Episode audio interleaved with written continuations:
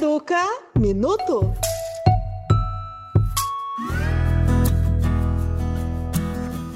Olá, eu sou a Natália. E eu, a Isabela. O assunto do episódio de hoje é a inteligência emocional infantil. As crianças aprendem observando os adultos, por isso é importante dar o exemplo e dedicar um tempo à educação emocional delas. Os pais devem ensinar a criança a pensar sobre suas emoções. Para qualquer situação que exige uma adaptação da criança, pode levar a uma reação de estresse e a uma crise de choro.